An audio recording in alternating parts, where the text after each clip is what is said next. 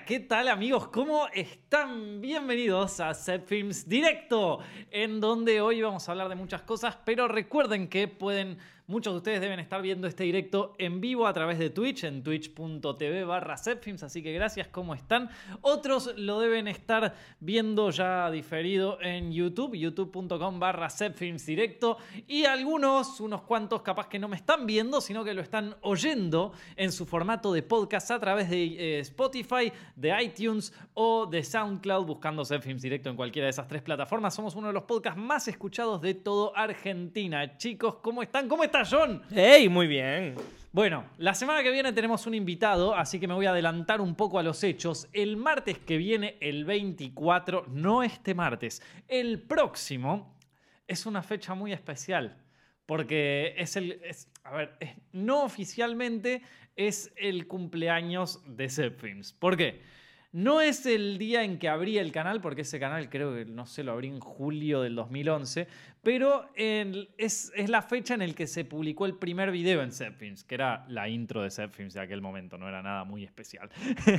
y después seguida de un tutorial de, Final Cut. Vamos. Em, y, pero bueno, el 24 de septiembre, este martes, eh, se cumple un año de aquella primera publicación que a partir de aquella publicación no dejé de publicar videos hasta el día de hoy durante ocho años. suena, suena bastante fuerte cuando uno lo dice. Pero bueno, eh, nada, les eh, o sea, voy, voy, a, voy a hablar, por eso el directo de hoy lo voy a dedicar a eso, a hablar un poquito sobre YouTube, sobre el canal, sobre Zepfilm, sobre algunas anécdotas y bueno, en general sobre eso. no, lo, no lo quería hablar la semana que viene porque vamos a tener un invitado, pero esta semana nada, quería, quería darle un tiempo a, charlar sobre eso porque estoy contento. Así que eh, la verdad que pasaron muchas cosas desde, desde aquella vez que subí ese primer video. Eh, el canal cambió muchísimo. Eh, yo creo que YouTube también cambió muchísimo. A pesar de que cambió muchísimo, de que tuvo muchos cambios y que vimos muchas cosas y qué sé yo, yo creo que YouTube tuvo un cambio muy, muy importante que, fue el que desencadenó otro montón de cambios un poco más chiquitos, pero principalmente tuvo un cambio muy importante. Y después, eh, y, después el resto, bueno, como que fue como que fue decantando a raíz de ese cambio particular. Em, después el resto no, no vi, o sea, no, no creo que haya sido, o sea, cuando lo ves en perspectiva, no creo que haya sido tan drástico el cambio que hubo en YouTube como eh, muchos lo plantean. De hecho, en algunas cosas a mí me parece que estuvo mejor, loco. Mirá lo que te estoy diciendo.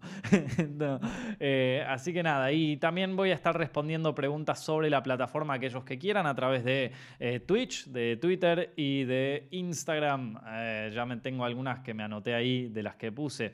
Pero bueno, a ver, YouTube en Zepfilms yo creo que dividiría, sí, voy a dividir la, carrera eh, mía en Internet, eh, en YouTube, en cuatro etapas. En cuatro etapas distintas que para mí están muy marcadas y que se diferencian curiosamente en, o sea, perdón, y que todas tienen en común que cada una duró más o menos dos años. Un poquito más, un poquito menos, pero más o menos dos años. Tenemos los comienzos de Zep Films, que fue más o menos entre 2012 y 2013. Fueron los videos de tutoriales, y todo eso. Después tenemos el boom de Set Films, que fueron los videos de tops y de curiosidades, que fue de 2014 a 2016. Tenemos un periodo de. En esa, en esa fecha fue cuando llegó John, loco. esa, ahí. Eh, en 2000. Ahora, ahora voy a hablar más específico de eso. En, de 2016 a 2018 tenemos los años de experimentación en Set Films, que fueron unos años bastante raros. Eh, y de 2019 hasta hoy tenemos para mí lo que yo le llamo el renacimiento de Set Films, que, creo que es una, hasta ahora es la mejor época, loco.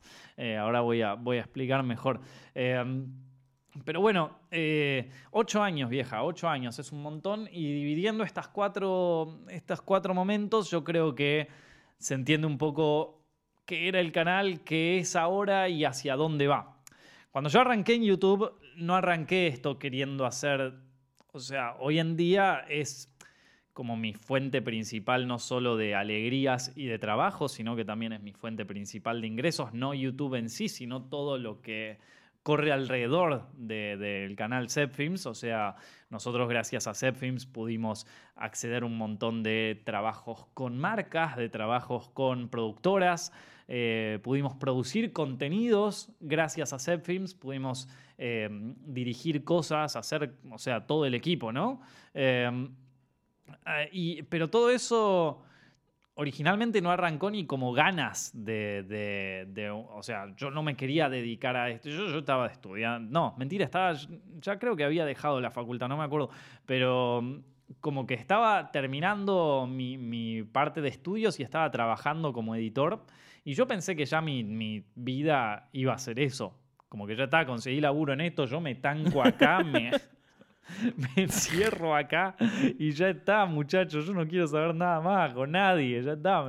Eh, yo la verdad que estaba muy bien parado, o sea, está, era, era chico, tendría 19 años por ahí. Eh, sí, 2011. Em, estaba trabajando como editor en una, en una empresa y estaba bastante bien. Digo, no, no tenía por qué hacer otra cosa. Y, mm, mm, eh, y, pero lo que sí es que yo estaba, como le digo, estaba trabajando como editor y yo aprendí a editar gracias a Internet. Yo veía tutoriales en, Internet de cómo se editaba, desde los 15 años, ponele, y, y no había tantos, y estaban todos en inglés. Entonces dije, tengo que devolverle esto a la sociedad. Y empecé a hacer tutoriales de, de edición, pero en castellano, para que le entendieran todos.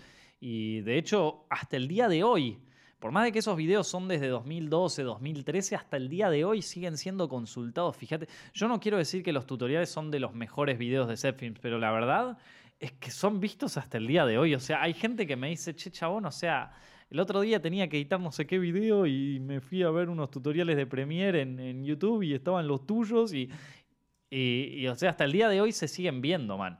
Eh, son los videos que al día de hoy, o sea, son los que más trayectoria tienen porque Pasaron ocho años y la gente lo sigue viendo. Hay un video de Premiere que tiene como 5 millones de visitas y la gente lo sigue, o sea, sigue buscando cómo se hace. Menos mal que el Premiere no cambió tanto, ¿viste? Y que no lo tengo que renovar. Mm. Bueno, en, el video de 8 habían preguntas todavía de, Claro, sí, sí, sí, O sea, obvio que al canal siguen llegando preguntas de che, ¿cómo hago para.? Me dice como que. están buenos estos documentales. Tal, una pregunta, ¿cómo.? sí, sí, sí. es verdad. Em, y hasta entonces yo tampoco mostraba la cara. Porque pensé que era para hacer esos videos y ya está. O sea, el canal Zepfilms en realidad surge en... lo abro en 2011, ni siquiera para hacer esos videos. Lo, abrí para subir eh, un video del el tráiler, el primer teaser que habíamos armado. Pues la cosa es así, nosotros estábamos terminando, editando la película, perdón, ni siquiera editando, habíamos terminado el rodaje de la película El bosque de los sometidos, eh, una película súper independiente y, con más de una falla. Eh, pero, pero nada, habíamos terminado el rodaje con unos amigos y, estábamos buscando que alguien nos ayude a financiar la postproducción, que obviamente no conseguimos a nadie porque nadie le interesaba esa mierda. Eh, y, pero bueno, necesitábamos conseguir a alguien que, que nos ayude a financiar la postproducción. Y, y entonces decidimos hacer como un mini teaser de, todo el, con, algo del material que teníamos, con, un poco editado, así, que esto, que el otro. Y, yo me abrí un canal que le puse Zepfilms para, para, para justamente mostrar, o sea, subir ese, ese como mini material que armamos y pasárselo a, las productoras que conocíamos o, al amigo de un amigo o a cualquier persona que tuviera 10 pesos como para, ayudarnos a, financiar esto, ¿viste? Y, y entonces eh, subo el video y el video tenía una música de Emerson Lake and Palmer, me acuerdo perfectamente. Y cuando ni bien lo subí, plum, strike de copyright. O sea, mi primer video tuvo un strike de copyright. O sea, ¿qué, peor fail que arrancar tu carrera en internet con un strike de copyright en el canal. O sea, así empecé, así empezamos. Y, Y me acuerdo de eso patente porque me habían borrado el video y yo estaba a las puteadas porque ya le había mandado el link a un montón de gente. Y me volvía, el, y me volvía la gente el mail diciendo como, che, no puedo ver el video. Como, uh, la puta madre, la cagué. Entonces, así empezamos, así empezó. Ah, eh, y, y, bueno, después los videos, eh, yo empecé a hacer los videos tutoriales, pero no porque, o sea, era por esto nada más de devolver la, la, el favor, ¿viste? y no, no me esperaba ningún tipo de, carrera en esto, ni ningún, nada, nada en especial realmente. O sea, no, no, yo incluso ni siquiera sabía que, se podía vivir de esto, mucho menos que se podía ganar algo haciendo esto. Yo simplemente lo hacía, a ver, sabía que había gente que, eh, que vivía de Internet, eso sí, pero la idea del partner como se conoce hoy o esto de, de, de tener eh, deals con marcas o cosas de ese estilo, no era tan conocido. O sea, la gente que. No, era algo que se, se, entendiera muy bien. Hoy, hoy en día todos lo dan por hecho, pero, pero, pero en ese momento no. Recién se abría Instagram en ese momento. Recién se abría Instagram. Recién existía Instagram, para que se hagan una idea de, de los tiempos que corrían, ¿no? O sea, eh, estamos hablando ocho años atrás, vieja. Em, y bueno, eh, nada, empezamos, empezamos a hacer los videos y se empezó a suscribir gente con eso. Empecé a hacer los videos, estaba solo en ese momento, no había nadie. Se empezó a suscribir gente y, y empecé a hacer más y empecé a hacer más y en un momento eh, es como que me dieron ganas de hacer un par de videos que fueran así sobre que no fueran sobre edición, sobre After Effects o sobre Premiere o lo que sea, sino que sean sobre, eh, sobre cómo hacer un cortometraje o cómo hacer una película. Más que nada porque yo justo en ese momento había terminado de hacer este, El Boque de los Sometidos y decía como, bueno, ya, ya pude sobrevivir un rodaje, vamos a, vamos a tirar algunas, eh, algunas datas de cómo se hace. O sea, si hoy... Eh, tiro, si hoy esa experiencia la tomo como la posta, la verdad que estaba como recontra, recontra crudo todavía, ¿viste? Pero,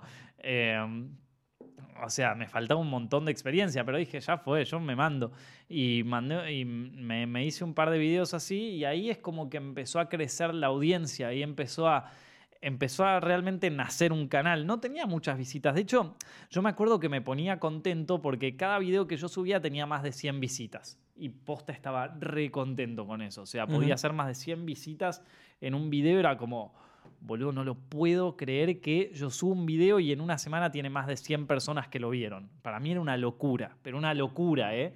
Em, y, y, bueno, pero se empezó a, a, raíz de eso y creo que también de mostrar la cara y de, y de tener un poco más de interacción con, con los usuarios, con la gente, eh, empecé, eh, em, empezó a crecer el canal, ¿no? No a crecer grande, Habrá, habrá, llegado como mucho a los 5.000 suscriptores, como mucho te estoy diciendo. Habrá tenido 2.000, a los 10.000 ni en pedo había llegado todavía.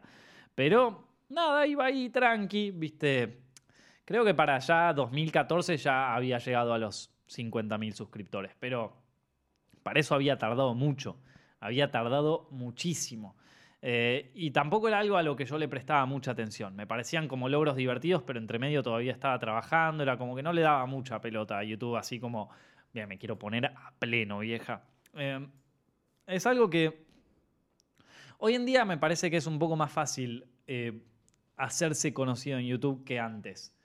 Porque el algoritmo de YouTube hoy el algoritmo, la inteligencia artificial, como quieran decir. Yo le digo el algoritmo porque así se lo conocía. Yo sé que es una inteligencia artificial o que es ni siquiera, que es como un, eh, no sé, te, lee la mente, qué sé yo. a esta altura es como, eh, no, sé ni cómo se llama. Ya, ya, viste, ya la compu hace, la, tecnología hace magia. Ya, ya prefiero ni saber qué es, viste.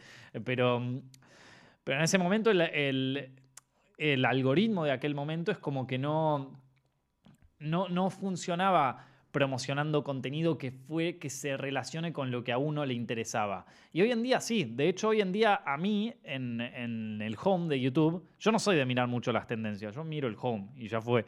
Ni siquiera miro mis suscripciones, miro el home. Y, hoy en día el home te recomienda mucho lo que, lo que vos querés ver. real. O sea, no sé cómo, bueno, sí sé cómo. O sea, tenés 800 aplicaciones que están relacionadas con Google, Google saca información de todos lados y te va bombardeando con lo que querés, lo que querés ver. Eh, pero, pero está mucho mejor optimizado en eso. Y eso me parece que es como uno de los... e- Ese me parece el cambio en el algoritmo que pasó de ser un modelo de suscripción a un modelo de, no sé, de, tirar, de bombardearte con las propias cosas que vos ves, eso me parece que fue el cambio paradigmático de YouTube y de YouTube como plataforma, como modelo de negocios, como todo. O sea, para mí que ese cambio que surge a partir de más o menos 2016, 2017, es, y que se fue de- desarrollando cada vez más y que está cada vez mucho más pulido ahora en 2019, eh, me parece que es como el, la, el cambio más radical que tuvo YouTube, el más importante. Olvídense de la monetización, olvídense de clickbait, olvídense de los bots, olvídense de todo eso. Lo más, más, más importante para mí fue ese cambio en el algoritmo que, cambió absolutamente todas las reglas. Ese te cambió todas las reglas de todo. Eh, a partir de ahí ya YouTube y, y aquellos que crean contenido en YouTube no iba a ser lo mismo nunca más en la historia. Eh, pero estamos avanzando demasiado en el tiempo, volvamos un poquito más atrás, cuando todavía sí era un modelo de suscripciones. Eh, ahora, en, dos- en 2014 yo ya tenía una buena cantidad de videos y honestamente yo personalmente después de un tiempo me aburro de hacer lo mismo todo el tiempo. Y entonces dije, che, ¿y si hago otra cosa? O sea, está todo bien con los tutoriales y cosas, pero ya siento que ya hice esto que quería, ya me divertí.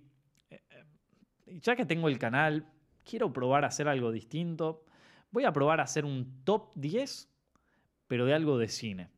Mm. Porque en ese momento no estaban de moda los top 10 como lo estuvieron en un momento en Latinoamérica. Estaban poniéndose de moda en Estados Unidos, ya, ya existían páginas como WatchMojo ¿Sí? y todo eso. Sí, sí, sí. Eh, 2014 sí, ya reexistían. Pero no existían tantas como ahora, ni tampoco existían tantas, tantos canales de cine, exclusivamente de cine. Y yo me acuerdo que miraba uno que era todo de top 10, de no me acuerdo, de 10 pelotudeces, pero algo muy. Un canal como muy, muy básico, que tú, o sea, tú, ya ni me acuerdo, pero en ese momento lo estaba repegando, pero era de top 10 de todo lo que se te ocurra, y no era WatchMojo. Y dije, che, quiero hacer un top 10, pero de cine nada más. O sea, de cosas de películas. Voy a hacer dos o tres videos así, no sé, o por lo menos hasta que me aburra. Y hice uno, y la verdad que no, no, no pegó tanto. O sea, no, no es como. No, no, no generó ningún. eh, ningún cambio en, en el canal ni nada de eso. Era un top 10. No, un top 5, ni siquiera un top 10. Fíjate vos qué vago. un top 5 películas que, que nunca se hicieron eran. Cinco películas que nunca se hicieron. Eh, que, que era, por ejemplo, la, la película de Halo, eh, está la Dune de Jodorowsky y de David Lynch. Esto, como que está, nada, películas ah, que, que jamás se habían hecho. No la pegó tanto el video, pero me divertí haciéndolo. Y, y después hice otro que dije, "Bueno, voy a hacer 10 datos curiosos sobre una peli que se llama Frozen. Porque Uh. estaba flasheando con Frozen ahí. Y recién había salido la peli. Yo estaba medio flasheando con la peli y dije, ya fue, voy a hacer esto. El clickbait antes del clickbait. Y ah, en ese momento no existían ni los datos, o sea, sí existían en Estados Unidos, pero en, pero en Latinoamérica no existía esto de El único, el único que la había visto, el único que la había visto y me saco el sombrero porque es un tipo que la vio. ¿Viste cuando vos decís, este chabón la vio? Fue Dross. Sí. Que Dross decidió cambiar su contenido y hacer solo top 10 más o menos en 2012-2013. Y fíjate vos, o sea, el tipo tenía una visión. Eh, yo me di cuenta más o menos en 2013-2014. Y saco este video de Frozen creo que en 2013. Y ese video explotó.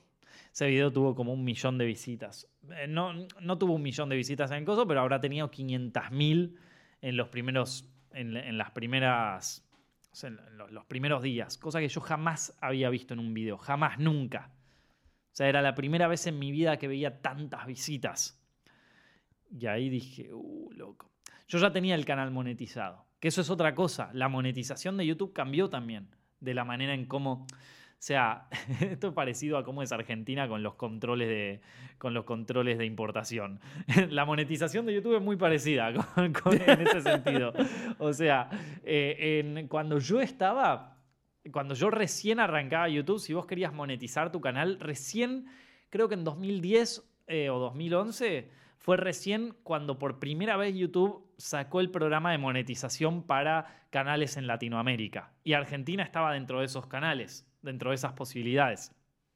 Y me acuerdo que si vos querías monetizar tu canal, no solo tenías que tener todo tu canal ok, o sea, no tenías que tener ningún copyright, ni ningún nada, sino que aparte también tenías que, eh, armar todo un formulario que era súper complejo, tenía un montón de cosas en donde te preguntaban incluso, por ejemplo, cuáles son tus videos que tenés planeado subir de acá a, eh, a las próximas cinco semanas, ponele. O sea, ¿cuáles son los próximos cinco videos que querés subir a tu canal? ¿De qué se van a tratar? Te preguntaban cuál, qué quería, cuáles eran tus objetivos en YouTube de acá a dos años, ponele. Preguntas que para mí en ese momento eran, bueno, dale, maestro, mira lo que me estás preguntando. eh, o sea, era súper, súper controlador YouTube en ese momento en cuanto a la monetización. Y ningún video de los que subía, me acuerdo perfecto, esto de la, de, la monetización amarilla, esto, esto de la monetización amarilla que, que ahora todos se preocupan y qué sé yo, eh, antes era en todos los videos. O sea, vos subías un video y al toque amarillo. O sea, no, era como un paso previo, era, era normal, o sea, tenía que ser así.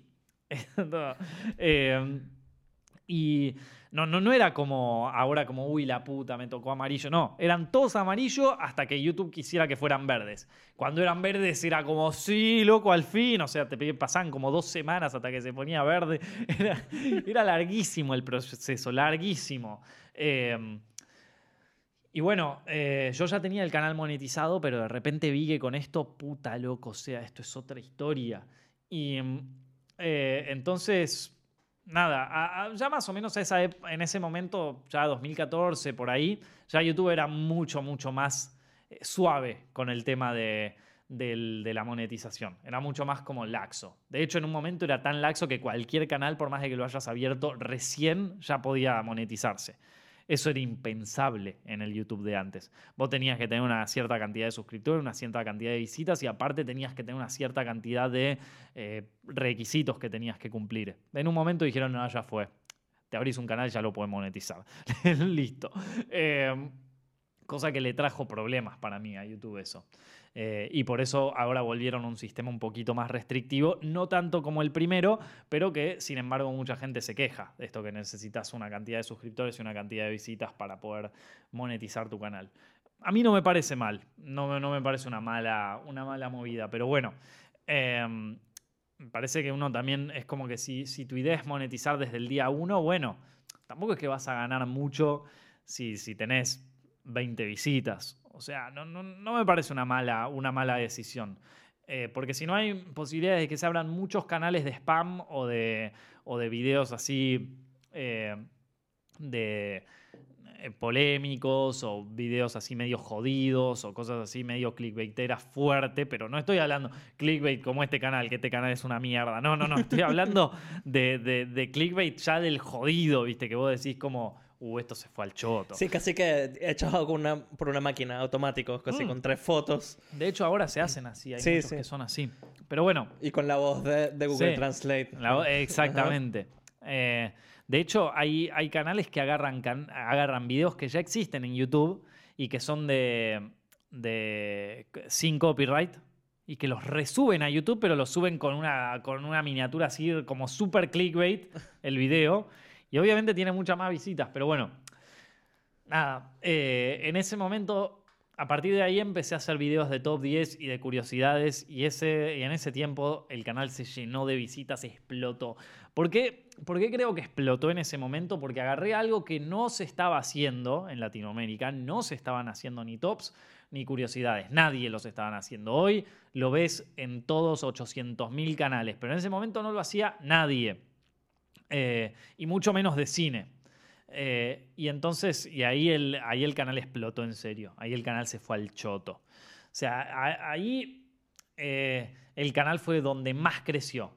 El pico de, visitas de este canal lo tuve en el año 2015. En el año 2015, o sea, la pegaba en visita y fue el tiempo donde también eh, todo, toda la movida de YouTube se puso de moda en general. El término youtuber era como algo súper como eh, tendencia, todo el mundo quería ser youtuber, estaba Hola, soy Germán a pleno, estaba el Rubius a pleno, ¿viste? O sea, estaba todo a mil, a mil.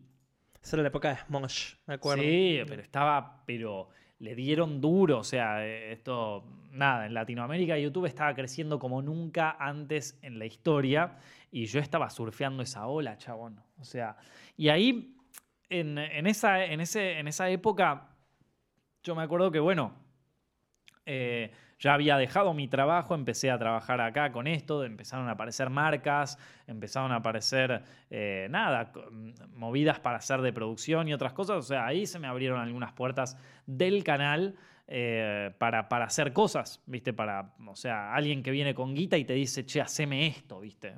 Y listo, ok, dale. Eh, se, se pudo pasar eso, no sé si se acuerdan que una vez en la temporada de los Oscars estuve, estuve haciendo como en las propagandas de los Oscars distintas cosas, bueno, aparecían ese tipo de movidas, ¿viste?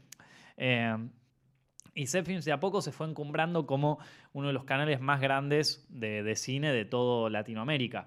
Eh, fue en ese momento donde más, más creció el canal. Y yo me acuerdo que en ese momento estaba re contento, por, primero porque me estaba yendo súper bien, pero eh, después estaba súper desbordado. En ese momento lo llamo a John por primera vez para, para empezar a editar los videos, porque ya estaba desbordado de trabajo. Y ahí aparece John dentro de toda esta historia. Eso en el 2000... 2015. Claro, aquí yo tengo un guías de edición para Films. Abril 2015. Abril imagínate. 2015, ahí Ajá. está. Y sí, esto, guías de edición para hacer films. Es que sí, re- recién estábamos empezando, yo no sabía ni qué carajo había que hacer, ahora te hace los videos mejor que yo, boludo. Esto, eh, eso, eso está muy bueno, eso estuvo muy bueno. Fue como algo que al principio me costó soltar, el tema de la edición de los videos, pero que eventualmente lo tuve que hacer, porque si no eh, iba a ser imposible entre todas las cosas que había que hacer. Y... mm, eh, pero me acuerdo que en esa época me empezó a surgir una preocupación, una preocupación seria. Y es que eh, yo ya sabía en ese momento, yo ya lo estaba pensando, que si no hacía algo, el canal eventualmente iba a tener como este periodo de, de grandeza, porque estaba atacando un nicho que nadie estaba atacando, y me lo estaba, y, le estaba yendo bien, y me, lo y me estaba comiendo toda la torta yo, básicamente. Pero no iba a pasar mucho tiempo hasta que vinieran otros que quisieran comer de la misma torta y que iban a hacer más videos, capaz menos, o sea, mejor, peor editados, no importa, pero que iba a caer más gente que hiciera lo mismo, que quisiera un poquito, un pedacito de la torta por lo menos, algo. O sea, mis años de, mis meses, porque ni siquiera tuvo más de un año, mi- mi- mis meses de comer solo de una torta enorme estaban contados y yo lo sabía. Eh, yo lo tenía muy presente. Que es algo que me acuerdo en ese momento eh, había otros youtubers que estaban también en la misma dentro de sus respectivos nichos, ¿viste? Y que estaban creciendo, pero pum, pum, pum, así. Y yo decía, chicos, y ellos se la creyeron. Y se la creyeron de que, de que esto iba a ser así toda la vida. Y no es así toda la vida. En un momento viene alguien que, que hace, que reinventa algo que vos ya hiciste o que, o, que, o que se ajusta mejor. O que así como yo descubrí los tops en algún momento, viene otro que descubre otra cosa y, la pega el triple. Y, y vos ya estás, sos historia. Acá la audiencia no es que te perdona o que te bancamos a muerte. Eso, después de los 100.000 suscriptores, e- e- eso de te bancamos a muerte no existe más. Acá la audiencia encuentra algo un poquito que le gustó más y ya se, pero recontra olvidó de vos. O sea, yo cuando la gente me, me manda mensajes, "Eh, te sigo desde la cuna, sí, las pelotas, amigo, no te lo creo. Está todo bien, te agradezco, muy bien, gracias. Espero poder alegrar tus días durante unos meses y que la pases súper bien, pero soy consciente de que en un momento te va, te va a enganchar con otra cosa y Zepfilms, adiós, nos vimos, chau, hasta luego, ¿viste? Eh, son, son dos conceptos que, que cuando empezás a crecer tan fuerte uno tiene que saber de entrada. El primero es que esto no, o sea, de que haciendo lo mismo hace- en mi caso, haciendo tops y curiosidades de películas, no voy a durar, o sea, tengo una fecha de vencimiento así. O sea, haciendo un mismo contenido, si vos la estás pegando con un contenido, con un formato, no te va a durar toda la vida, salvo que ese formato sea muy, muy bueno y muy difícil de imitar. Muy difícil de imitar. Eh, pero, pero en líneas generales, con un mismo, digo, por, por ejemplo, qué sé yo, eh, Cinema Sins o, o esto de, de eh, ¿cómo se llama? Los, los trailers estos de, honest- los trailers Honest honestos, trailers. honest trailers, ponerles una, es un formato muy difícil de imitar, porque hay que hacerlos así de bien como lo hacen los tipos estos, eh, y, que es, y que duró más de una década seguro. O sea, que ya está hace más de una década y que sigue cada vez que que sube uno nuevo, sigue teniendo un millón de visitas o más. Porque nadie más hace. Ese ya debe estar hasta patentado, Honest Trailers. Eh, nadie más lo hace. Eh, y nadie más lo hace tan bien como estos tipos. Por eso pueden seguir tirando temporadas sin parar. En algún momento, en algún momento de la historia, la gente se va a aburrir y ya no lo va a ver más. Tarde o temprano. Hay algunos, poquitos, que pueden durar mucho tiempo así. Eh, hay otros que no tanto. Eh, que, y yo estaba seguro de que yo iba a ser uno de los que no tanto. entonces, que, eh, entonces tenía que reinventarme, que hacer algo nuevo. Me acuerdo que en ese momento había mucha gente que ya se creía que ya está, que con eso ya estaba, que hicieron un formato, qué sé yo, de, de videos graciosos, que en ese momento le estaban pegando, de típicos del colegio, típicos de tu casa, ¿viste? Esas cosas. Eh, o- y, y entonces eh, venía con la típica, música, la típica música de YouTube, esa ti, ti, esa cosa. y, y que, y- y que te mostraban distintos, distintos chistes y que era apuntado para, para chicos más chicos, que en ese momento la estaba recontra remil pegando eh, y se creían que iban a vivir de eso toda la vida. Y, yo me acuerdo, decía como, me llamaba mucho la atención, chicos, no van a vivir de esto toda la vida, vamos, van a tener que reinventarse con algo. Pero a veces uno prefiere, nada, ya fue, aguante todo y está la mierda. Hoy la están sufriendo, porque no se pudieron reinventar, porque la audiencia cambió y los gustos cambiaron, no, no, y, no pudieron surfear la ola, ¿viste? Eh, o subirse a otra. Entonces estaban ahí haciendo la plancha en, en una ola copada que les tocó, pero bueno, la ola se terminó, plum, se los llevó puestos y, y ahora están, ahí bollando esperando a que aparezca otra ola. Eh, pero bueno, la joda no es qué tan grande sea el canal, sino cuánto tiempo sobrevivas acá. Entonces, nada, en ese tiempo estuve muy preocupado con qué hacía nuevo, qué podía hacer nuevo que, que funcionara y que atrajera a la audiencia de alguna manera. Y, y de ahí aparece la nueva etapa en Films, que son los años de experimentación, yo le digo. Fueron unos años donde empecé a tirar contenido al asador, ¿viste? Para ver qué podía. O sea, empecé a tirar contenido a lo bestia. Obviamente seguía tirando los tops y curiosidades, pero como ya sabía que eso tenía fecha de vencimiento, empecé a probar con otras cosas. Pero empecé a probar de todo, ¿eh? De todo. Si ustedes siguen el canal Films eh, hace mucho, o sea, saben que se probó de todo acá. Eh, desde reseñas hasta esto, lo otro, eh, formatos, eh, de todo. Y a algunos le fue muy bien. Tenía uno que era la historia secreta, que la pegó y la sigue pegando.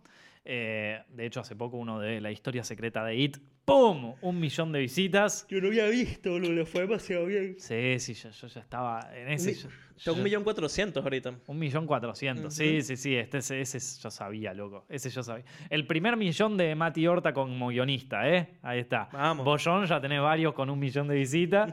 Esto, pero Mati, el primero que tiene con un millón de visitas. Mati es eh, el, eh, uno de los guionistas acá en Set Films. Eh, esto. eh, y bueno, 2017, 2018, vos también ya lo sabés. O sea, acá es un momento donde empezamos a tirar contenido, pero a lo bestia. Empezamos a hacer colaboraciones a lo bestia. Empezamos a tirar todo a ver qué, a ver qué, qué, qué podía ser algo que nos sintiera cómodos a nosotros, en donde nos sintiéramos cómodos y que aparte funcionara bien con el canal, ¿viste? Y yo siempre tenía este problema de, claro, pero los videos que más la pegan son los videos que a mí menos me gustan. Real, real. Soy, suena triste, pero los videos que mejor la pegan son que a mí, los que a mí menos me gustan. O sea, que yo menos miraría. Y los videos que yo más miraría son los que menos visitas tienen. Entonces ese era el dilema que yo tenía en 2016. En un momento es como que me pegaba tanto esa dicotomía, me dolía tanto esa dicotomía, que en un momento hasta tuve que apartarme un poco de Zepfilms, como que lo dejé ahí en piloto automático. Eh, y, me, acuerdo, fue, fue el momento donde empecé a, ver, a, subir videos diariamente en mi canal personal, empecé a probar a hacer directos de, gameplays o de videojuegos, o empecé a hacer, eh, bueno, eh, Directo lo abro en 2018 y mucho tenía que ver con esto de, de que la verdad me, frustraba muchísimo que los videos que menos me gustaban a mí eran los que más visitas hacían.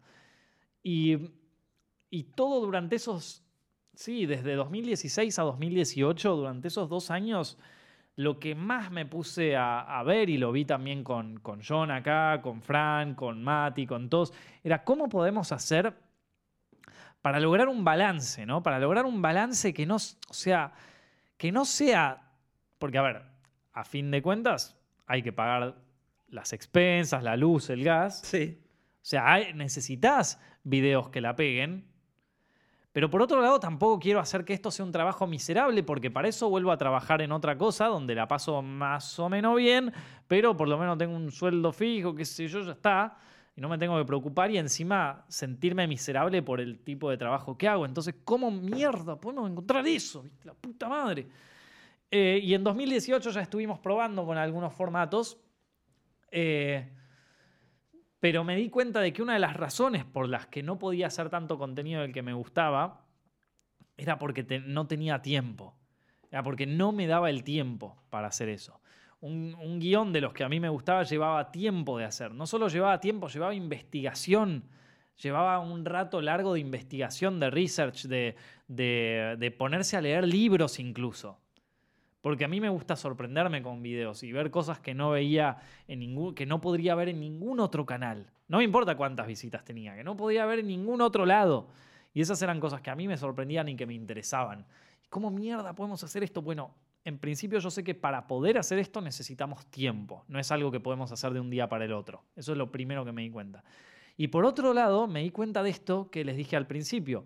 Hay videos de Adobe Premiere que yo tengo, tutoriales, que al día de hoy siguen juntando visitas y que cuando los publiqué tenían, eh, con suerte, 500 visitas, pero hoy tienen 5 millones de visitas. ¿Por qué? Porque durante 8 años estuvieron así amasando visita, amasando visita, porque son temas que a la gente no es que dependen de que una película tenga éxito en el momento, o depende de cuál es el, estreno de, hoy, o cuál es el estreno de la semana, sino que son videos que eh, interesan en cualquier momento del mundo, en cualquier momento de tu vida. Si en un momento de tu vida, no importa qué película esté de moda en ese momento, no importa qué cosa esté de moda en ese momento, vos en, un, en algún momento, si te interesa la edición, vas a querer editar y vas a buscar un video. ¿Y cuál te va a aparecer? El de Zepfilms. Eh, y, y entonces me di cuenta, claro, tenemos estos videos. Tenemos estos videos que se van, eh, que, que yo los llamo los videos del largo plazo, que son videos que están toda la vida y que van amasando visitas lentamente. No es algo que se, que, conjura visitas así, ¡pum! y que explota, como el video de It que, mencionamos recién. No, es un video que las va amasando de a poquito, que las va así levantando así de a poco. Y ahí, en, en 2000, o sea, en, en 2018 me di cuenta de esto y dije, bueno, entonces pensémoslo así. Si los videos que a mí me gustan llevan tiempo a hacer y tienen pocas visitas al principio, ¿qué puedo hacer que capaz tenga pocas visitas al principio, pero que en el largo plazo pueda generar muchas visitas. O sea, algo que se pueda mantener en el tiempo. ¿Cuáles son los temas que a todos nos interesan y que nos pueden interesar hoy, mañana o dentro de 100 años? Eh, bueno, uno de ellos es la historia del cine, por lo menos a mí me interesa mucho. Y ese fue uno de los primeros que quería cambiar. Eh, y, y, me di cuenta de para hacer historia del cine iba a necesitar más que una semana para hacer el guion, más que un mes íbamos a necesitar quizás tres meses para hacer esos guiones. Y arrancamos de mucho tiempo atrás. Porque si iba a necesitar tres meses para hacer los guiones, ¿cuánto tiempo iba a necesitar para editar todo eso? Entonces le pregunto a John, bueno, ¿vos cuánto cree que, va a tardar en esto? Y lo estuvimos hablando, y lo estuvimos hablando con Matt y todo esto a principios del 2018. Cuando yo ya dije, esta frustración, esta idea mental no la puedo tener más o me voy a volver loco. Em, necesitamos tiempo, necesitamos eh, po- poder hacerlo bien, bueno, bárbaro. Eh, pero, y también necesitamos como, bueno, cosas que, que- estén de moda en el momento y que también disfrutemos un poco. Yo la, verdad que haciendo reseñas la, paso bien, la disfruto. El, el de la historia secreta de It me encantó cómo quedó. Entonces, ¿cómo podemos hacer esas dos? Y ahí sale este plan que la verdad me la jugué bastante porque dije, o sea, si esto funciona, es una fiesta. Porque encontramos no solamente un contenido que, a mí me hace feliz hacerlo, que la paso bien hacer, haciéndolo y que me llena mucho y que cuando lo veo yo digo como, che, esto no es solamente un video para YouTube, esto es algo más. Eh, y por otro lado, también encontré un modelo de producción para hacer algo que es redituable a futuro. Sea, es algo que es un negocio, por así decirlo. Eh, y ya podemos estar todos contentos, como decía el general, ¿viste? Esto, 50-50. Hay una charla que tiene Perón, así que habla con la CGT. Pero bueno, volviendo para atrás. Eh, entonces, eh, se, lograba, se, se lograba todo. Entonces lo puse en marcha en 2019. Y bueno, todavía no terminó 2019, pero les voy a tirar un spoiler, le fue bastante bien eh, al canal en, en todo sentido. Se cumplió eso que dije, en, muchos videos eh, fueron amasando visitas de a poco. Hay otros videos que la recontrapegaron. Lo de Hollywood al desnudo fue una serie que la recontrapegó y que, y que la va a seguir pegando porque va- vamos a seguir sacando capítulo de eso. Eh, después, historia, o sea, hay- historia del cine es también uno que arrancó de a poquito, pero ahora cada video está teniendo más de 100.000 visitas, cosa de que ¿quién carajo te hace un video sobre Georges Méliès que Mm. tiene 100.000 visitas? Te pregunto yo, ¿no? No, eh, entonces, eh, entonces empezó, empezó a funcionar, empezó a funcionar y lo más importante es que también encontramos un modelo de producción en donde podemos dedicarle el tiempo a editar esto y podemos dedicarle el tiempo a hacer eh, la, la- el, eh, la búsqueda en los guiones. Ustedes no saben, pero poner los, los guiones de historia del cine, literal tenemos que buscar libros para hacerlo. Hay, eh, hay que buscar en libros para hacerlos. No es solamente buscar en Wikipedia lo que primero encontrar, no. Es, es intenso el research. Y y bueno, y se logró. Y, y lo estamos implementando también para los videos del año que viene. Así que una fiesta, loco. Una, un- contento con, esa, con ese resultado. Eh, y bueno, esas fueron como las cuatro, eh, las cuatro etapas de, de Zepfilms desde que, desde, que, desde que se abrió el canal. Antes de, eh, antes de, de entrar ahí con, con algunas preguntas que, que tenemos de, de internet, que yo me voy a fijar, quería preguntarle a John, que es nuestro jefe de edición, un par de temas así sobre, sobre edición acá, o sea, sobre la parte de postproducción, que un montón de gente pregunta. Sí. Eh, ¿Cómo va eso? Así que nada, eh, take it away, man. Esto, es- esto te lo dejo a vos. Todos se preguntan por qué John no aparece en los podcasts y es porque él no quiere.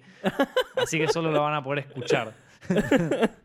Preguntas como qué de edición. Como de- No, por ejemplo, eh, a ver, vos arran- o sea, eh, si bien hay ot- hubo otros editores por acá por Zepfilms, de acuerdo a la cantidad de trabajo que tuviéramos, eh, el que siempre estuvo y siempre está es John, que básicamente es el jefe de edición acá.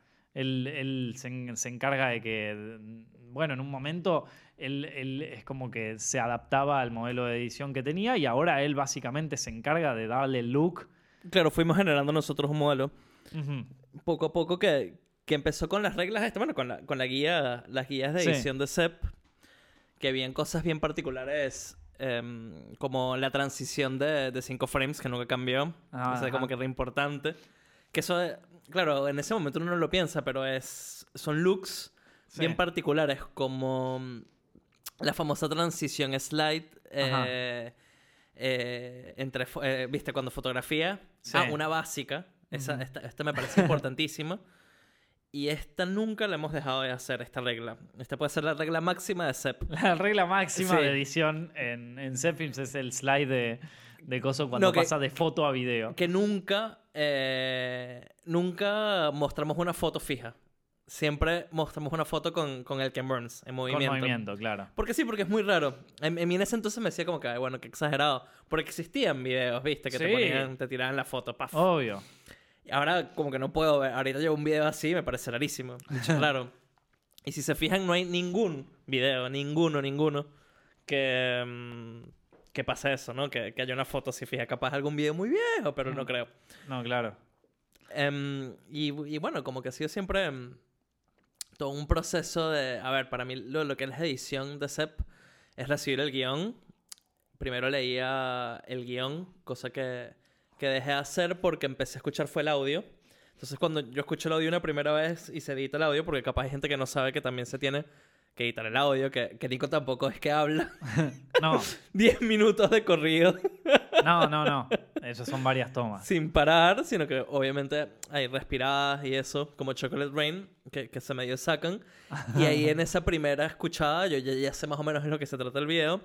Y ahí lo que hago es em, hacer todo lo que es investigación visual de, de las cosas que se están hablando en el video. Existen, ¿no? Si se está Mm. hablando sobre... O sea, la primera pregunta es si, si existe lo, lo- Vos querés darle como una. una Se está hablando de algo subjetivo. O claro. se está hablando de algo que existen visualmente. ¿me explico? O sea, eh, una manera fácil de verlo. Como que se, si dicen tal actor apareció en tal película, bueno, existen entrevistas del actor, existen videos donde el actor o la misma película donde aparece el actor. Entonces, sí, existe. Sí.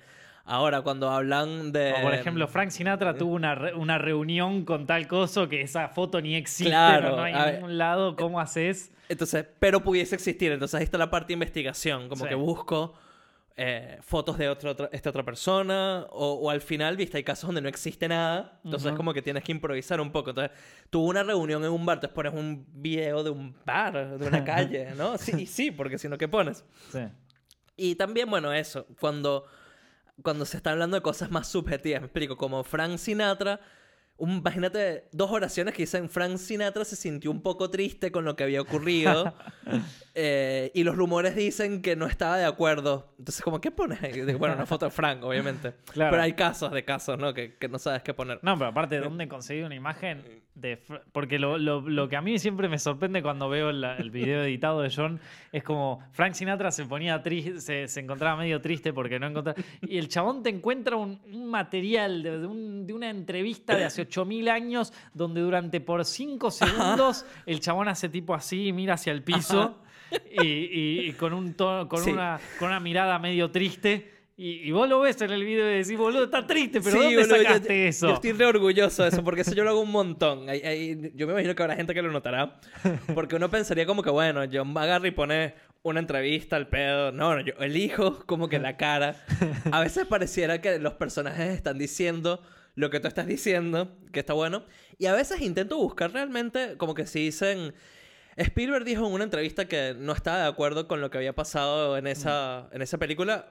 Y es verdad, verdad. Esa entrevista, la que está diciendo Spielberg, Sí, o sea, como que lo que estamos viendo es lo real. claro.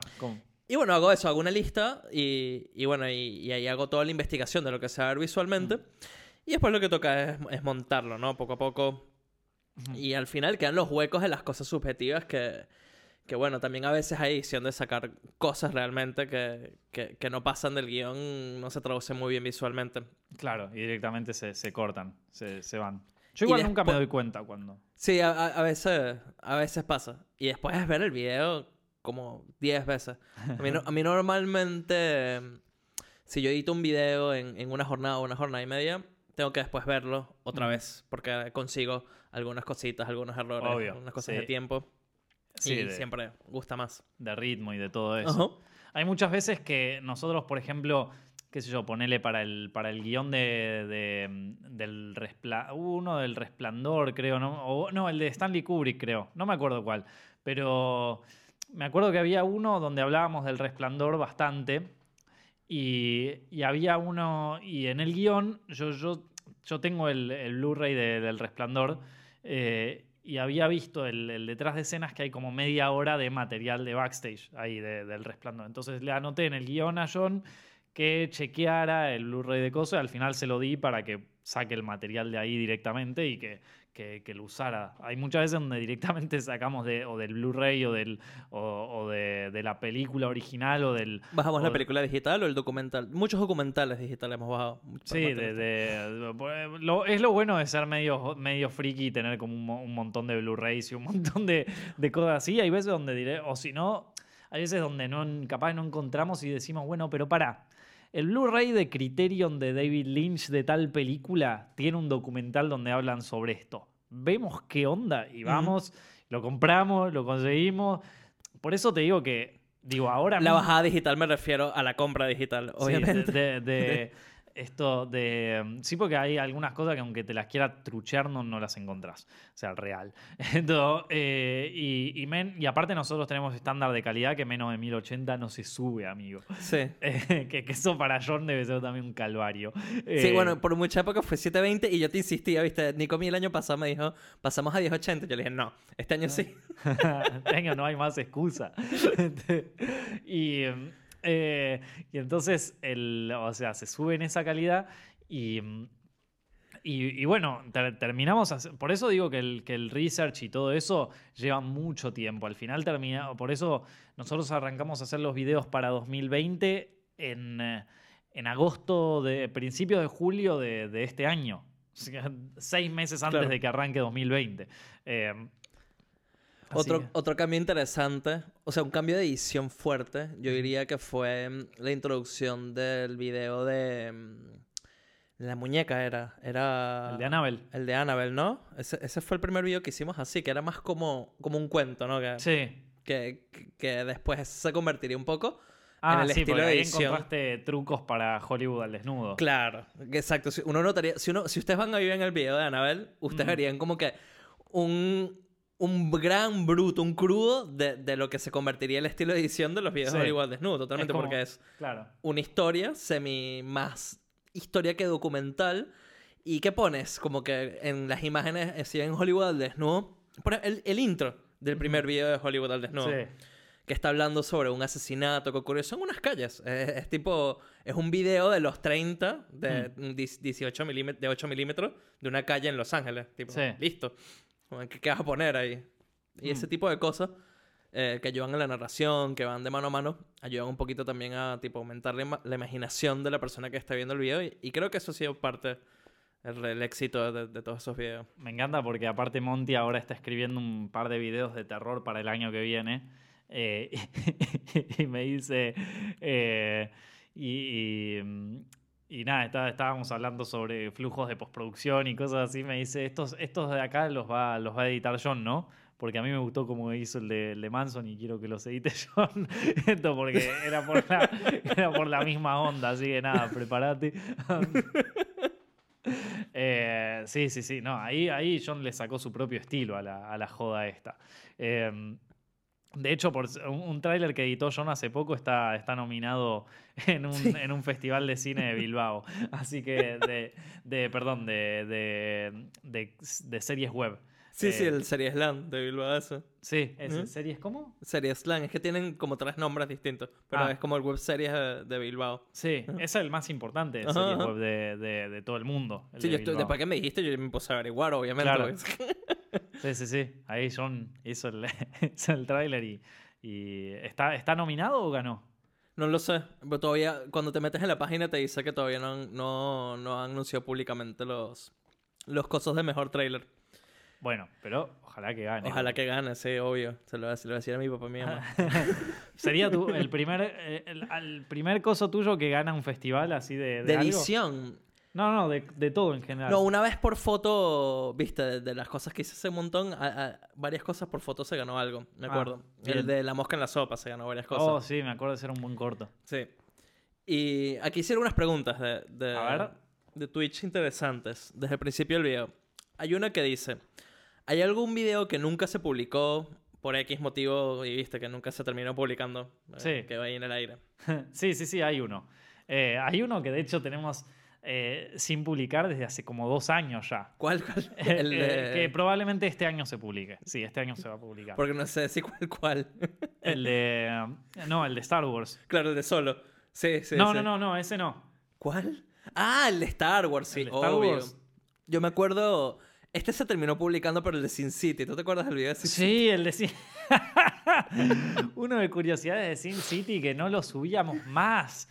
Ese creo que también estuvo como dos años ahí. Y yo también no lo había, como que el guion, un año después es que lo había editado, quedó como guardado, guardado, guardado. Sí, después como, ah, chabón, teníamos este video, cierto. Después habían preguntado, que esto ya lo respondiste igual en Mm. todo el cuento que echaste, pero, pero la solo tiro la pregunta para saber qué se respondió, que es que cómo tomaron la decisión de, de como que dejar un poquito al lado lo mainstream y empezar a hacer cosas como historia del cine, que es todo lo que acabas de Ajá. contar. Eh, y preguntaron por tu canal de blog, que sí que quieres hacer con tu canal de blog. ¿Qué pasó? Se murió. No, el, el- el canal de blog yo ya les creo que ya les conté esto de por qué. eh, de- o sea, de por qué dejé de hacer tantos videos en el canal. En el canal de blog yo subía un blog por día. Y de hecho, cada tanto agarro y me pongo a verlos. Esto me, me pongo a ver qué onda. Eh, para mí retratan una época bastante.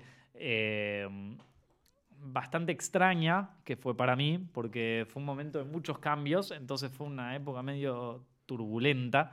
Entonces verme ahí en los videos es como que estoy careteando muchas emociones fuertes para, para arrancar.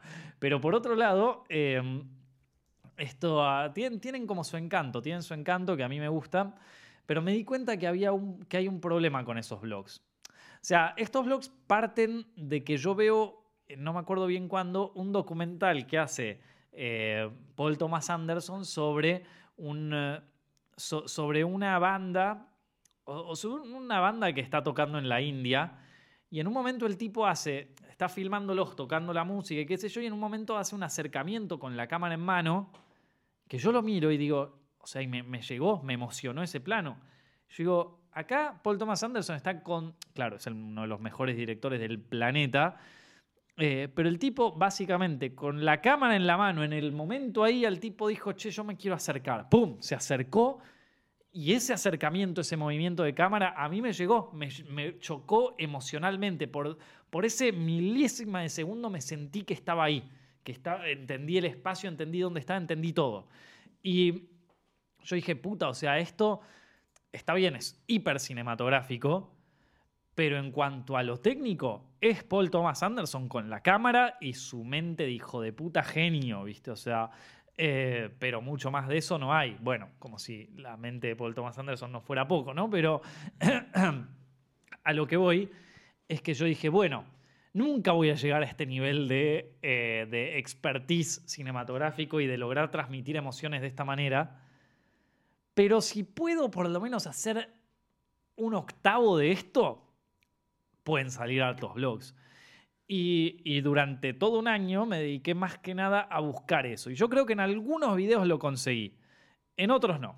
En otros la verdad que me di cuenta que hay un problema grande de hacer blogs diarios. Y, y ahora que los veo de nuevo, ahora que los veo de nuevo, eh, me- me doy cuenta más de este error. Y me doy cuenta de por qué los videos no eran tan populares. Y por qué, o sea, podrían haber sido más populares si no hubieran tenido este error, este error para mí. Que el error más grande era que, claro, no me daba, si yo hacía un video todos los días, no me daba para hacer algo cinematográfico o algo relevante o interesante todos los días, entonces lo tenía que rellenar. Y ese relleno hoy yo me doy cuenta exactamente dónde está, sin, sin tener el contexto, o sea, no, no, sin ver el, el contexto de aquel, de aquel día, o sea, yo ni me acuerdo que me basaba en, en ese día, pero ya me puedo dar cuenta perfectamente, ah, acá estaba tratando de hacer relleno.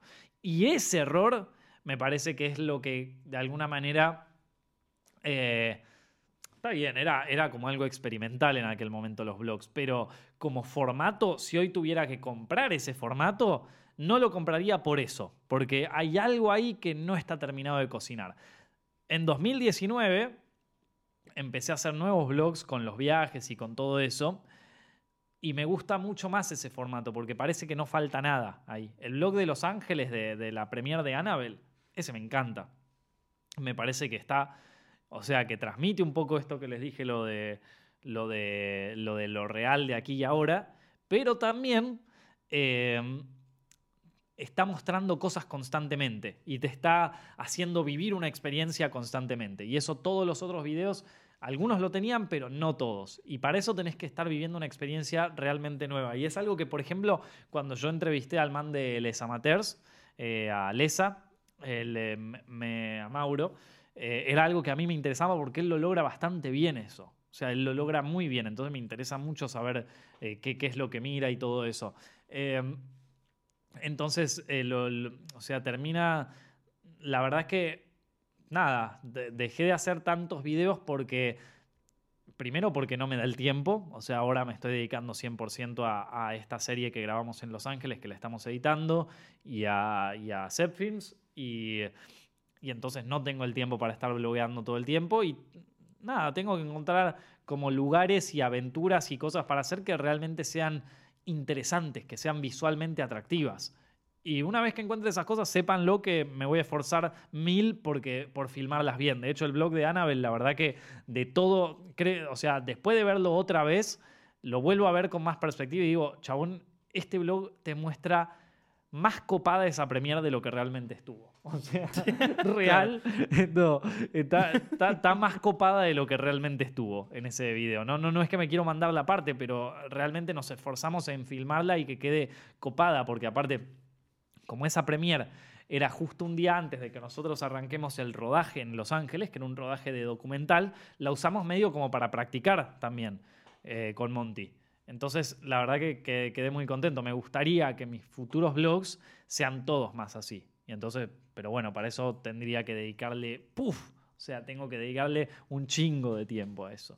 Eh, y en este momento no lo tengo. Así que ahí tienen, loco. Esa era la pregunta. ¿Había otra, otra en. Twitch copada? O entonces respondo algunas acá en que encontré de Twitter y de, y de, y de Instagram. Eh, bueno, esto era sobre la edición, que ya lo respondimos. Eh, acá me pregunta uno que dice, ¿hasta qué punto es bueno hacer contenido engañoso o contenido como el de Yao Cabrera? Eh, o sea, contenido de polémica y todo eso. Bueno, yo como saben, yo no soy un enemigo del clickbait. Al contrario, yo no, tengo problema.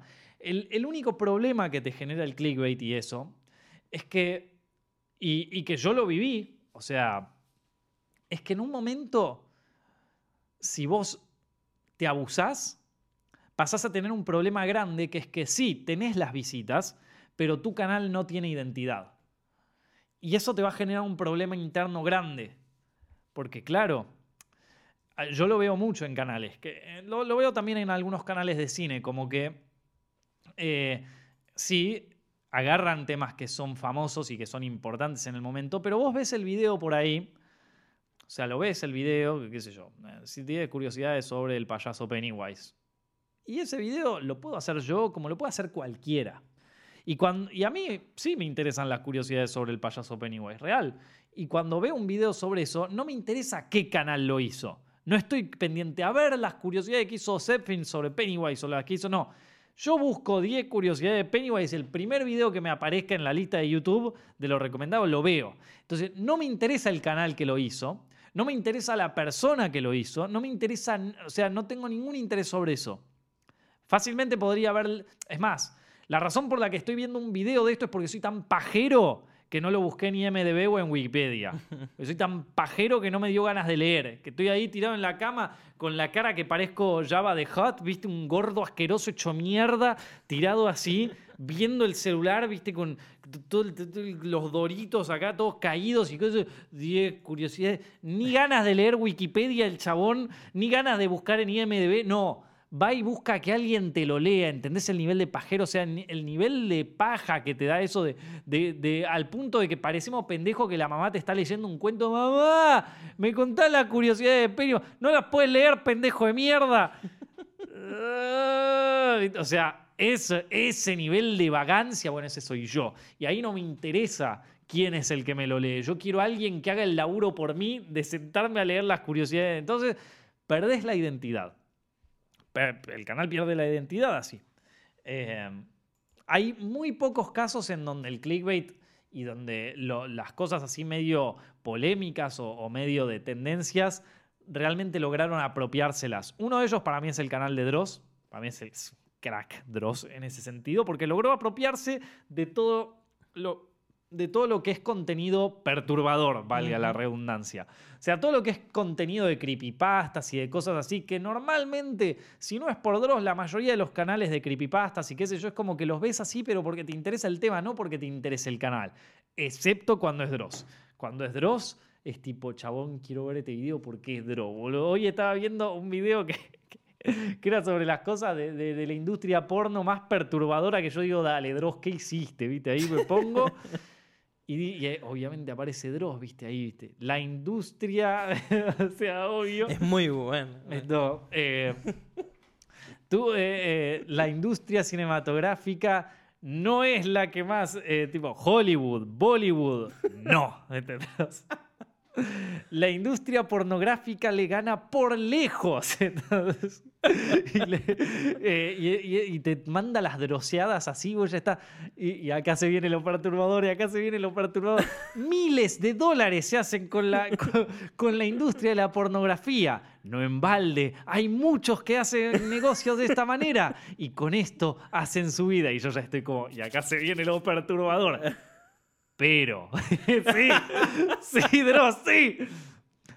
También esto da lugar a lo más, no, no dice perturbador, lo más mórbido, lo más horrible de esta. Y vos ya, es como que el formato ya decís, sí, chabón, o sea, decime lo que vos quieras, Dross. Sí. Esto es así, boludo, Sí. es así. Hoy te voy a contar las siete situaciones más perturbadoras y hórridas de la, de la industria pornográfica. Y yo estoy como. Ya está. Ya El está. mérito es increíble. O sea, ese man se apropió del contenido clickbaitero perturbador y lo hizo impecable. Pero es un tipo muy talentoso, Dross.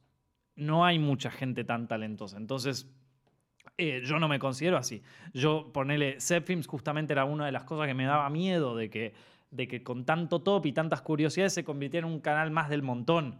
Yo creo que ahora eh, el, problema principal está en un problema de uno, de cuándo perdés la identidad.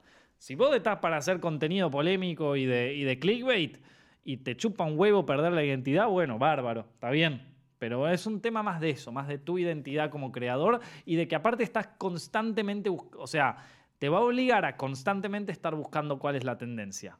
¿Qué es la tendencia del momento? Y en un momento ya tu canal ya no va a ser nada, va a ser una masa amorfa horrible que, que, no, que no tiene nada. Me acuerdo que había un canal que, que en un momento yo me enojé banda porque yo había hecho la 10 curiosidades con la flechita y el círculo y yo me creía que chau, la saqué hasta que vi uno, uno que hizo exactamente la misma miniatura. 10 datos, puso 10 datos ahí al costado izquierdo, la flechita igual que la ponía yo y la puto circulito, que lo, lo hizo todo el mundo, pero lo hizo igual que yo. Esto. eh, y aparte yo lo ponía con el cuadradito, toda la historia. El chabón le hizo igual. Y yo decía, la concha de tu madre alto chorro. Y ahí, ahí fue donde me di cuenta. Primero, me se robó la identidad mía. Ok, está bien. Eh, pero eso también me hace preguntar, ¿tienen identidad mis videos? Porque si la gente también elige los de él, quiere decir que no le importa tanto si los hago yo o si los hace él. Le importa más las curiosidades en sí. Entonces ahí me di cuenta que había que hacer contenido coso. Pero lo que me di cuenta mucho más adelante, ya te estoy hablando de tres años más adelante, es que yo ahora estoy haciendo algunos contenidos que capaz no tienen tantas visitas como los de historia del, cine, pero que realmente tienen una identidad en el canal. O sea, la gente quiere ver el próximo capítulo. De hecho, hay mucha gente que se suscribe a Patreon solo para ver el siguiente capítulo, o sea, el que viene después de lo mucho que le gustó. Eh, que paga, ¿entendés? Chabón pone guita para ver el siguiente capítulo. ¿Qué persona en YouTube pone guita para ver un siguiente capítulo? No sé.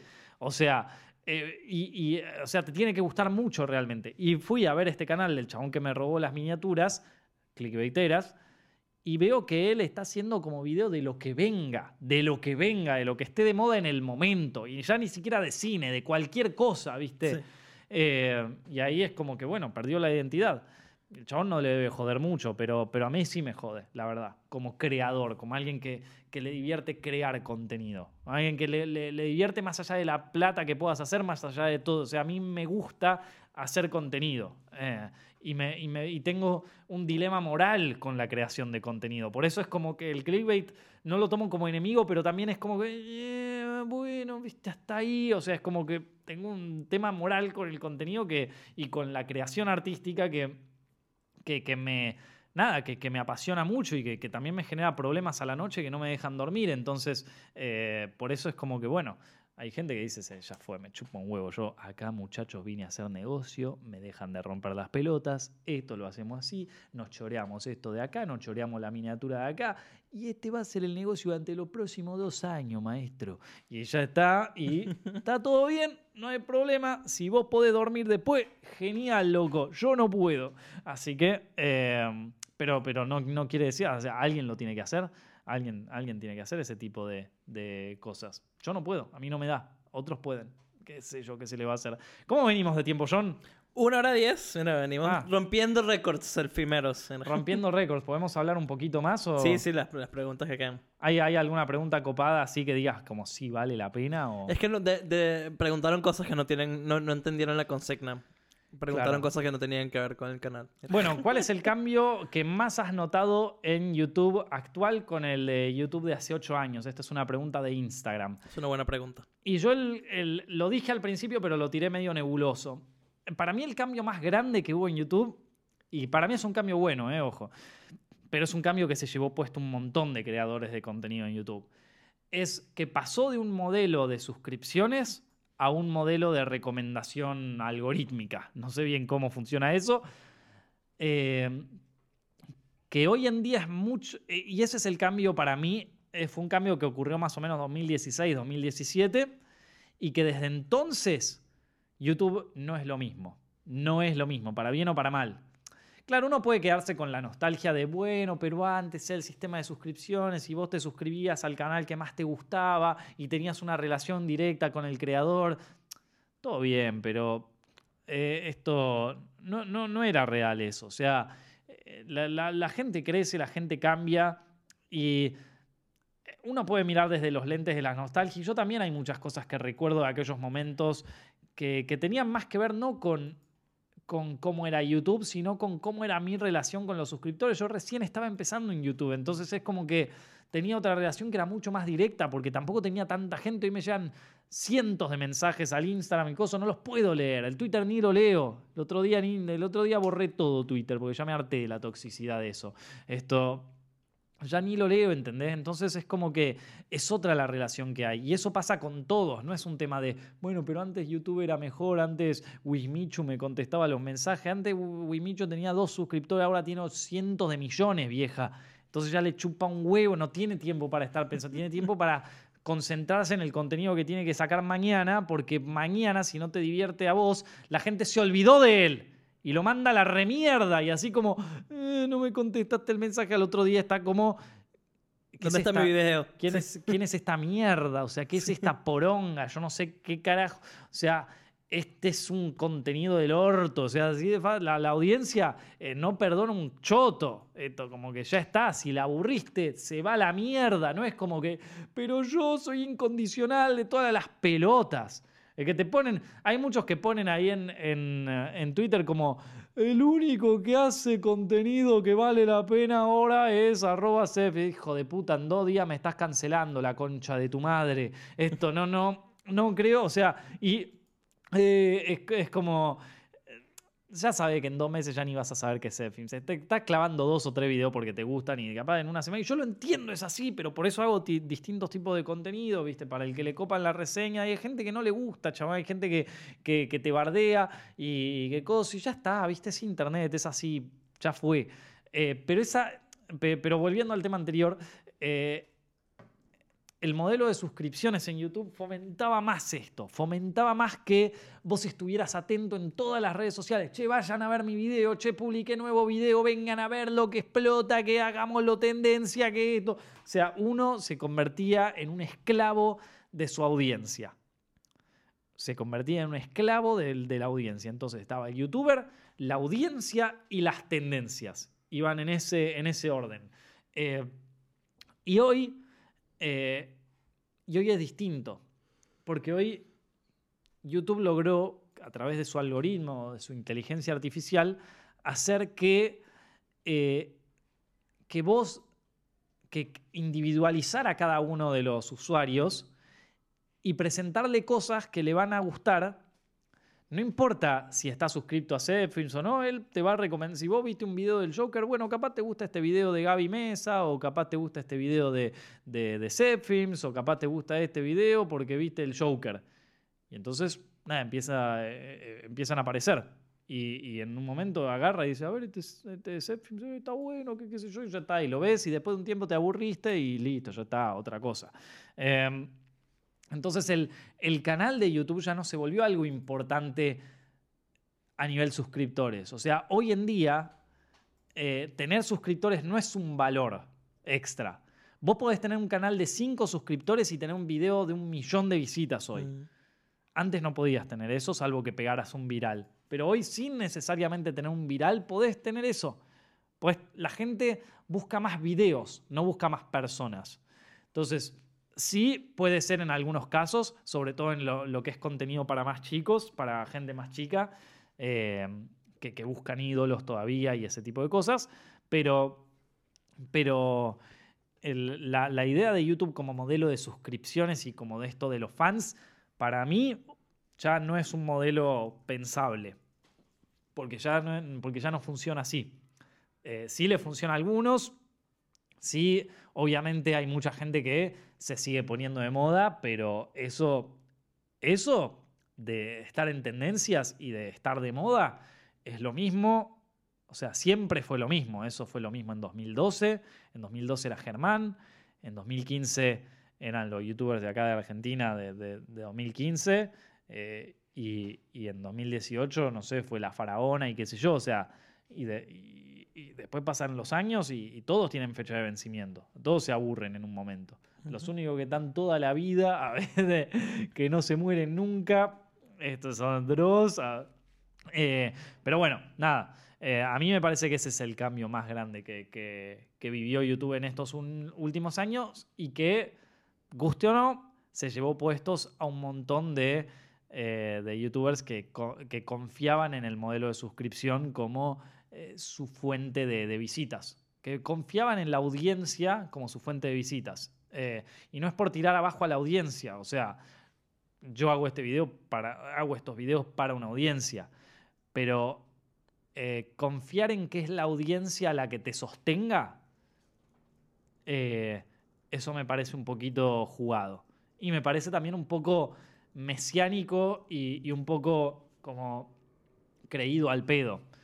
Porque nadie es un Mesías ni nadie es Jesucristo que vos tenés un, grupo de fans religiosos que te, van a llevar como si fueras eh, el amo y señor del planeta. Si lo tenés, genial, pero te va a durar poco, no te va a durar todo el tiempo. Esto. Eh, y creo que a la gente le interesa más el contenido que la persona, ahora y siempre. Entonces YouTube ahora se está concentrando más en recomendar contenido. Contenido bueno, malo, choto, una mierda, no importa. O sea, este es un contenido de mierda el que estoy haciendo yo. Pero, pero, pero bueno, evidentemente hay gente que le gusta y YouTube ahora se está encargando de mostrarles ese contenido, no de mostrarles quién soy yo. Eh, Así que yo, yo voy a pasar de moda y, yo nunca estuve de moda, así que esto... Eh, pero, pero el contenido, bueno, va a haber algunos contenidos que van a quedar eh, al pasar del tiempo. Eh, fuera de eso, no sé, YouTube cambia todo el tiempo, así que es como que uno tiene que medio surfear y hacer la plancha y ver un poquito cuándo hay que calmarse, cuándo hay que ponerse más con las riendas duras, roñosa, lista para tirar ahí del caballo y decirle, YouTube, pará, loco, ¿qué onda? Está pasando acá? Así que, pero bueno, es una plataforma más que en realidad yo la veo como una, como una oportunidad de abrir puertas hacia otros horizontes. Es como la puerta de entrada hacia, hacia otras cosas que antes no se podían. Era como la tele para pasar al cine en otra, en otra década. YouTube es como la puerta para abrirse a, a otro tipo de proyectos un poco más ambiciosos. Pero bueno, esto es un poco un resumen de ocho años en, YouTube. El 24 de septiembre cumplimos ocho años en Internet acá en Zepfilms, así que gracias a todos por acompañarnos el tiempo que nos hayan acompañado. Yo la pasé muy bien, eh, la sigo pasando muy bien y eh, espero que hayan disfrutado el directo de hoy. Ya saben, lo pueden eh, ver en youtube.com barra directo o lo pueden escuchar en su formato de podcast en Spotify, iTunes y SoundCloud. Busquen Films Directo y ahí lo encuentran. Lo pueden oír mientras están en el colectivo, si tienen un viaje muy largo hasta la facultad o si están en el gimnasio entrenando, bien ahí bombeando, como dice Turbosteps, el de Fausto, uno de los, un crack que, que, conocí en, en México. ¿sí? Síganlo a Fausto de Turbosteps si están, necesitan una buena rutina ahí está, loco. Esto, eh, em, no sé, si están en el auto o en donde sea y les agarró tráfico y necesitan escuchar algo para pasar sus horas o estudiar o lo que sea, Films Directo en su formato de podcast. Chicos, muchísimas gracias por ver el directo de hoy. Nos estamos viendo la semana que viene.